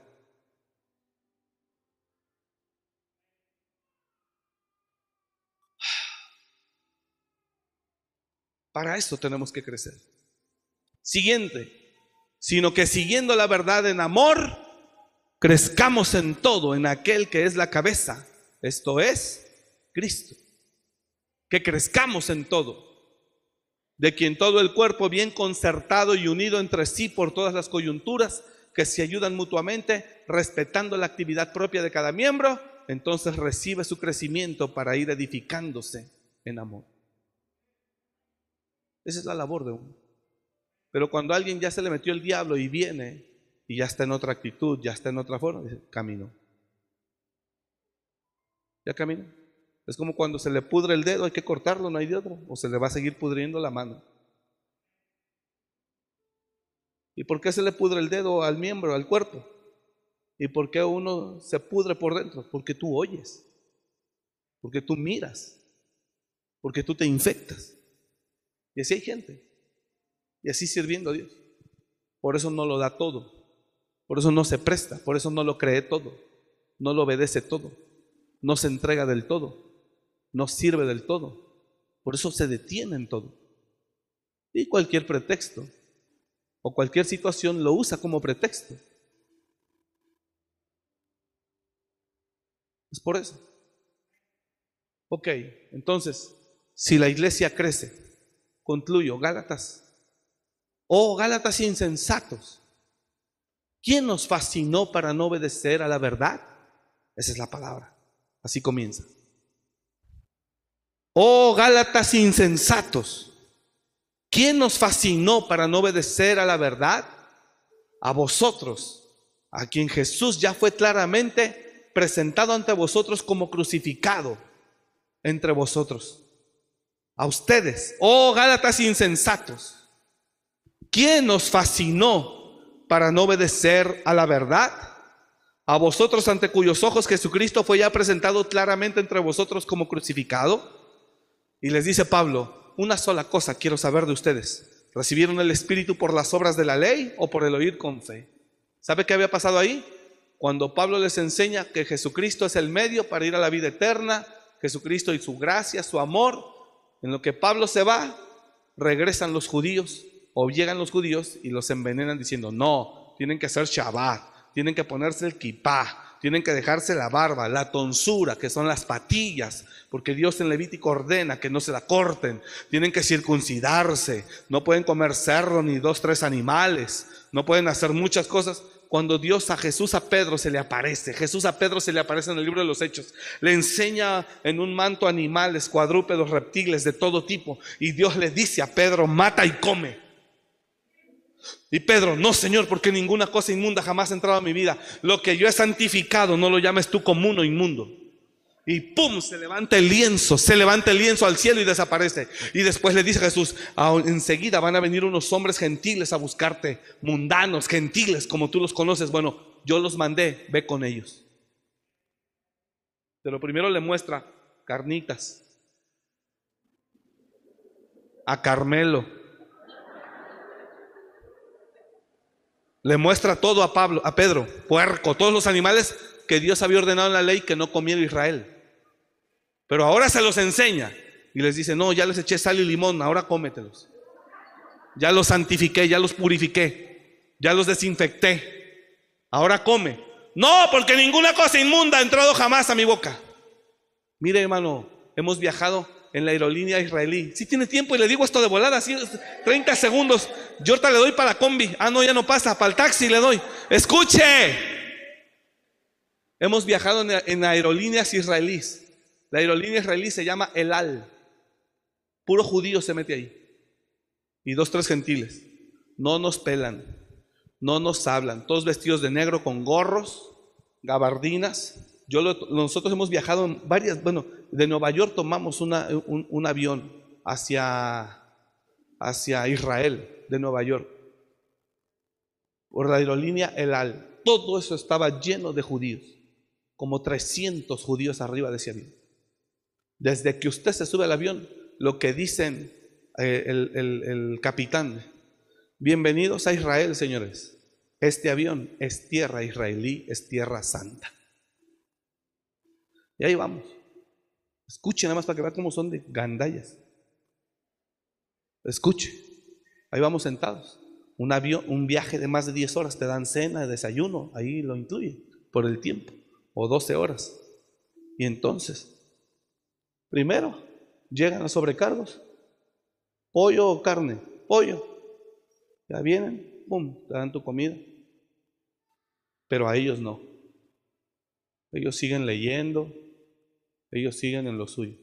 Cuando tú terminas de comer, entonces le dan a ellos todo sellado, selecto, con el sello de kosher, judío. Y tú los volteas a ver y dices, no, a mí me dieron tinga. Y a ellos son ribay.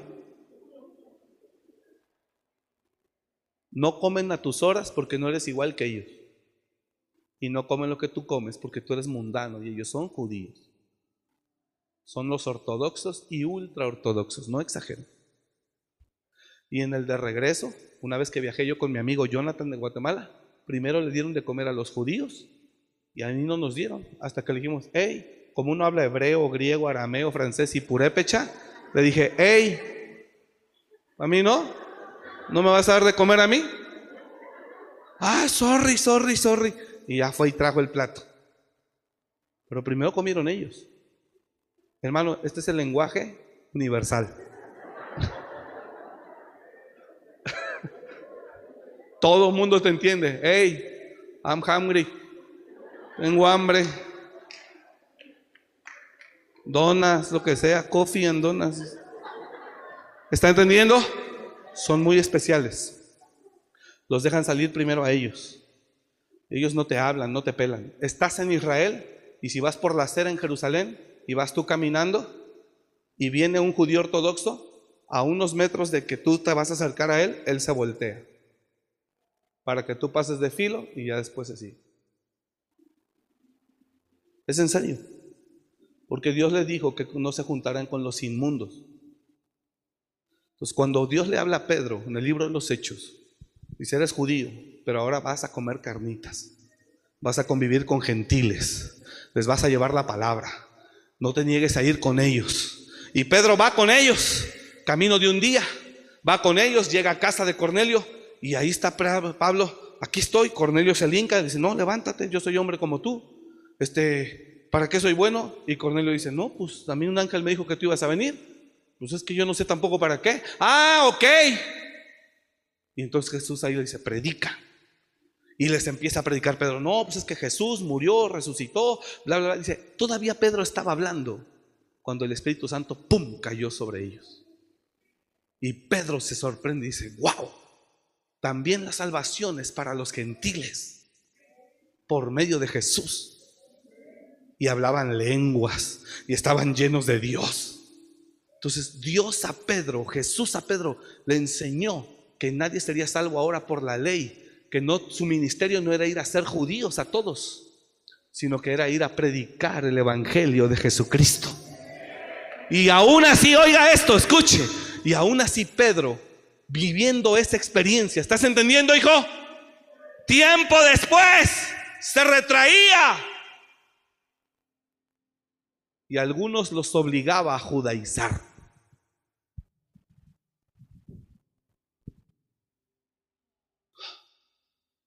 Por eso Pablo le decía a los Gálatas, insensatos, ¿recibieron el Espíritu por la ley o por el oír con fe? ¿Te has pegado a la ley? ¿Te desligaste de Cristo? De la gracia habéis caído.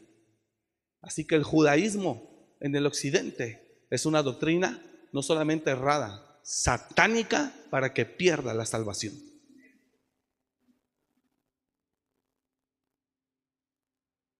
Una sola cosa quiero saber. Dame el siguiente verso, por favor. Perdóneme, hermano. Cuando el Señor habla hay que aprovecharlo. Perdóneme, de verdad. Perdóneme. Esto solo quiero saber de vosotros. ¿Recibiste el Espíritu por las obras de la ley o por el oír con fe? ¿Tan necios sois? Habiendo comenzado por el Espíritu, ahora vas a acabar por la carne. ¿Tantas cosas habéis padecido en vano si es que realmente fue en vano? Aquel pues que os suministra el Espíritu y hace maravillas entre vosotros, ¿lo hace por las obras de la ley o por el oír con fe? Pablo hablándole a los Gálatas que ya estaban torcidos ya los había envenenado. Siguiente verso. Así Abraham creyó a Dios y le fue contado por justicia. Y está hablando de Abraham antes que existiera la ley. Sabed por tanto que los que son de fe, estos son hijos de Abraham. Y Abraham es antes de la ley.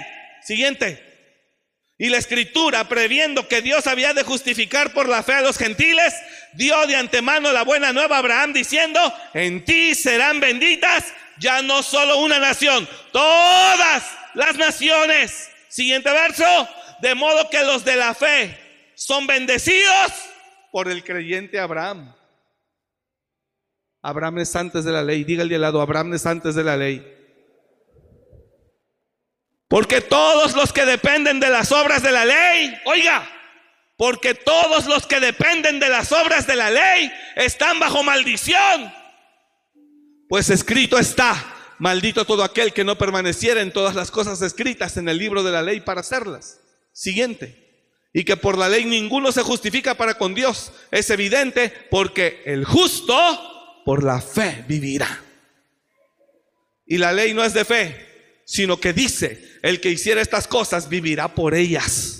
Siguiente, Cristo nos redimió de la maldición de la ley, hecho por nosotros maldición, porque escrito está, maldito todo el que es colgado en un madero, avanza, para que en Cristo Jesús la bendición de Abraham alcanzase a los gentiles, a los gentiles, la bendición de Abraham alcanzase a los gentiles, a fin de que por la fe recibiésemos la promesa del Espíritu.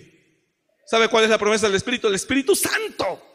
La salvación, hermanos, hablo en términos humanos. Un pacto, aunque sea de hombre, una vez ratificado, nadie lo invalida ni le añade. Siguiente verso. Ahora bien, a Abraham fueron hechas las promesas y a su simiente. No dice y a las simientes como si hablase de muchos, sino como de uno, y a tu simiente, la cual es Cristo. Entonces, la pregunta es, ¿un cristiano tiene que andar en judaísmo haciendo Shabbat? Ay, hermano, es una tontería. Es una cochinada eso. Esto pues digo, el pacto previamente ratificado por Dios para con Cristo.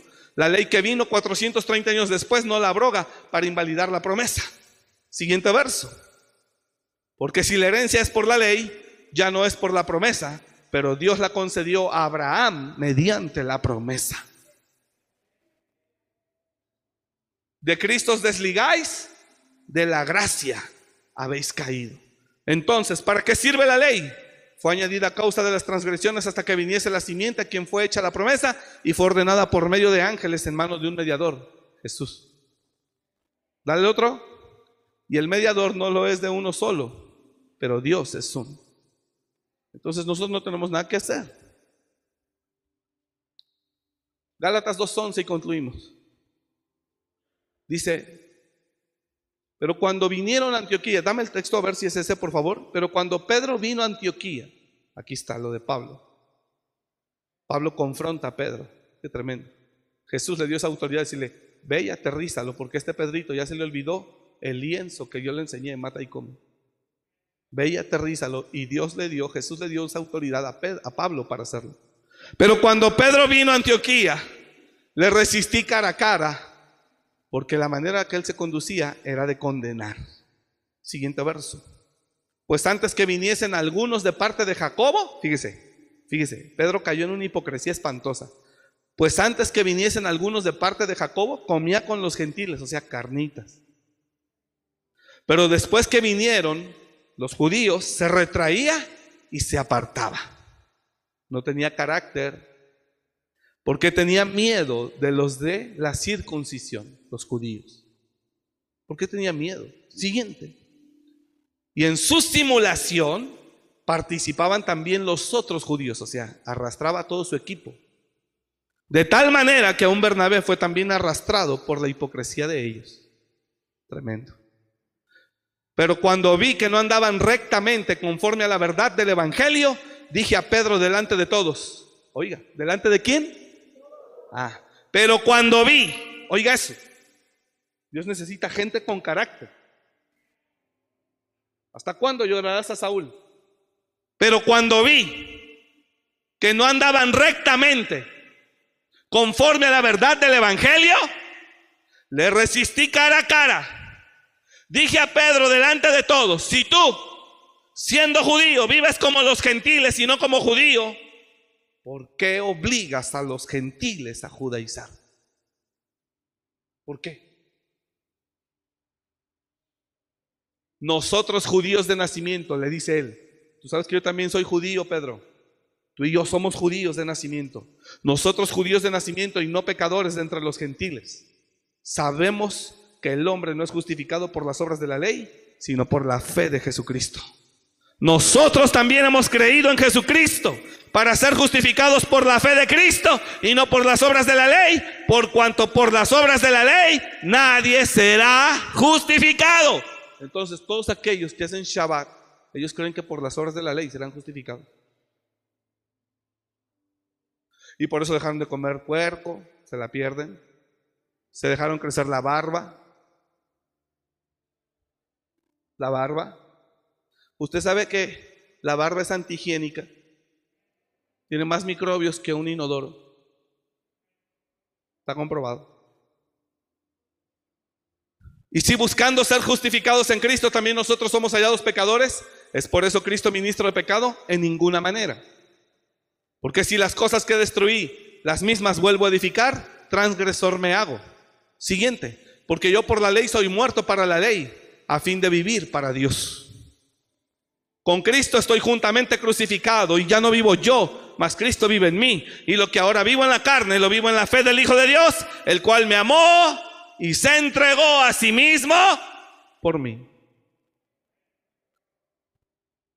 No desecho la gracia de Dios, pues si por la ley fuese la justicia, entonces ¿para qué vino Cristo hace dos mil años?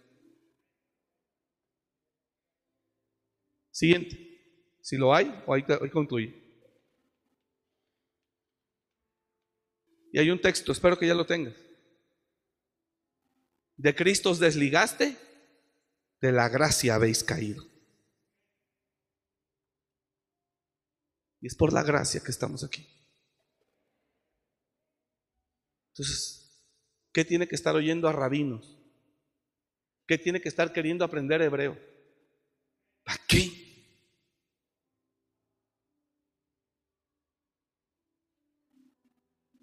No digo que esté mal. ¿Para qué? Y sí, puede entender mucho y hay mucha enseñanza. Pero no es a lo que Dios nos llama. ¿Y qué tiene que hacerse judío? Una persona una vez me dijo aquí, ya tengo años, con eso concluyo. Pastor, Dios le bendiga, quiero decir que estoy escuchando al rabino fulano de Puebla. Oh, tremendo. Y le aviso pues que ya me voy. Y dije, ah, está bien hermana, que le vaya bien. Entonces quiero ver si me da permiso de decirle a las hermanas que si pueden. Le dije, ahí sí no, porque yo soy el pastor y tengo que defender a las ovejitas.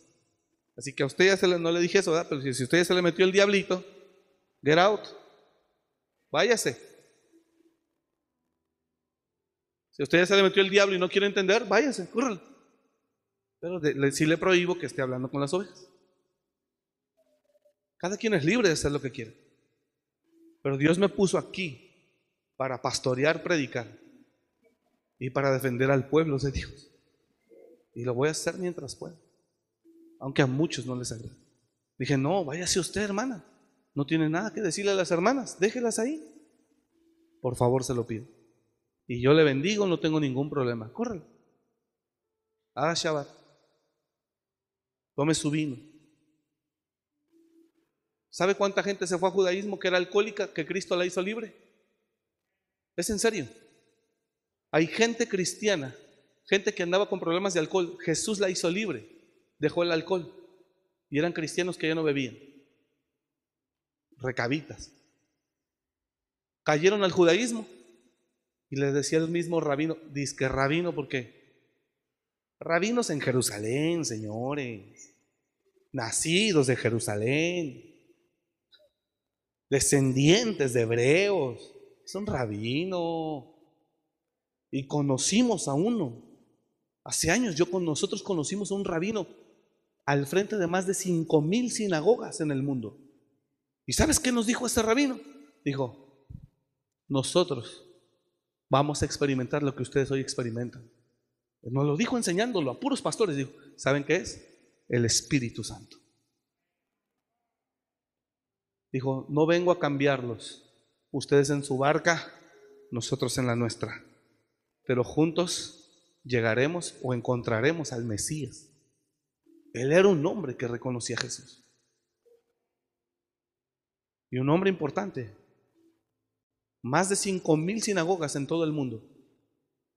Rabino hebreo de nacimiento, del linaje de Benjamín. Él sabía su descendencia, de qué tribu venía, su ascendencia.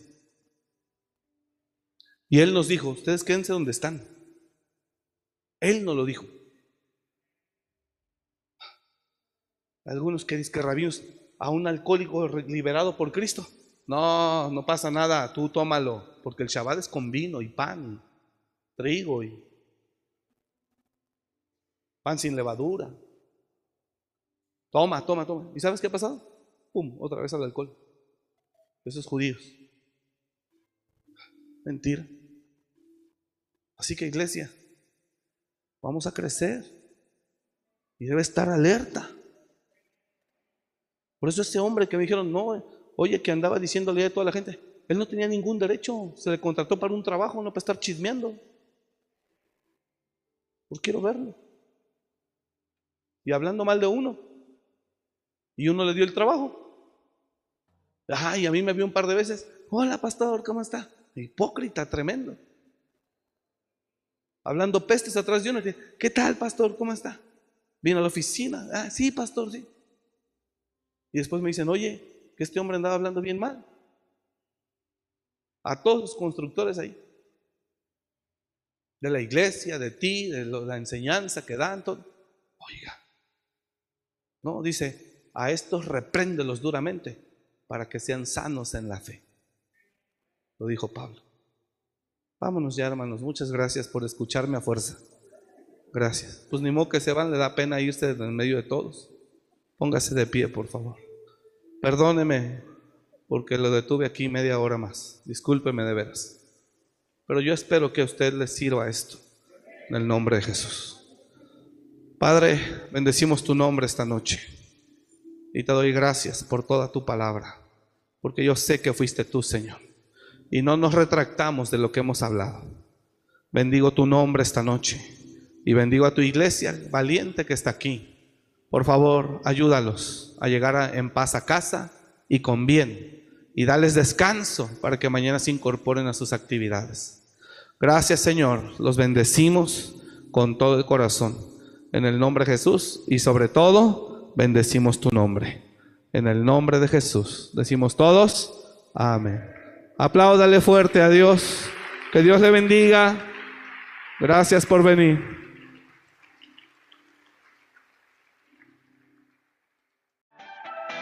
Gracias por escuchar este mensaje. Comparte y suscríbete. Para más información de nuestro ministerio visita www.amoryrestauracionmorelia.org.